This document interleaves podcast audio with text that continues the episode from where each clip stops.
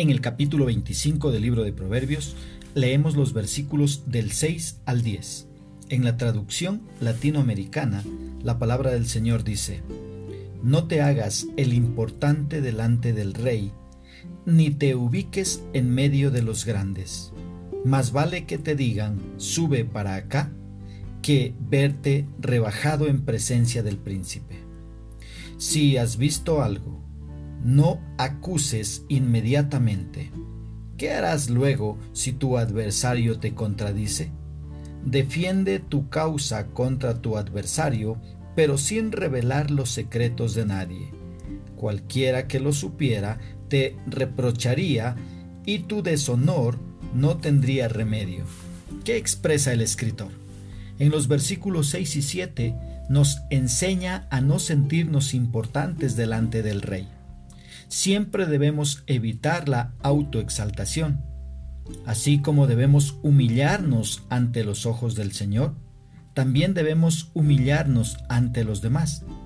Esta enseñanza es totalmente contraria a lo que el mundo enseña y a lo que muchos pensamos. A muchos de nosotros nos choca esta enseñanza y no estamos de acuerdo en humillarnos ante los demás, pero al hacerlo veremos resultados agradables. Cuando un hombre o una mujer se humillan ante Dios y ante los reyes, pueden ser invitados a un lugar más eminente. Esto es mucho mejor que elevarnos arrogantemente a nosotros mismos y luego ser humillados delante del príncipe. Jesús enseñó esta lección en Lucas 14:11. Ahí dijo, porque el que se enaltece será humillado, y el que se humilla será enaltecido. Si ante un príncipe terrenal debemos comportarnos modesta y humildemente, cuánto más ante el Rey del cielo. Los versículos del 8 al 10 nos hablan acerca de la sabiduría en evitar el tribunal. Nos dice, no te apresures a entablar un juicio pues a la larga no sabrás qué hacer. En casos extremos, el Tribunal de Justicia es necesario, pero nunca debemos ir apresuradamente a la Corte.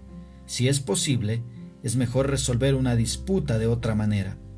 Esta fue la enseñanza posterior de Pablo a la iglesia de Corinto, ahí en la primera carta a los Corintios capítulo 6 versículos del 1 al 8. Debemos evitar el pleito, ya que podemos perder y salir avergonzados. Muchas personas que van a la corte tienen una confianza poco realista de que van a ganar. El sabio consejo de Salomón es resolverlo fuera de la corte. Si puedes debatir tu caso sin pleito, hazlo así. El debate puede exponer un secreto que sería vergonzoso en audiencia pública y podría arruinar tu reputación. ¿Cómo podemos aplicar esta porción bíblica a nuestra vida? Primero, procuremos en todo tiempo la humildad y no la autoexaltación. La verdad es que no tenemos nada de qué sentirnos orgullosos cuando entendemos que no somos más que barro en las manos del alfarero.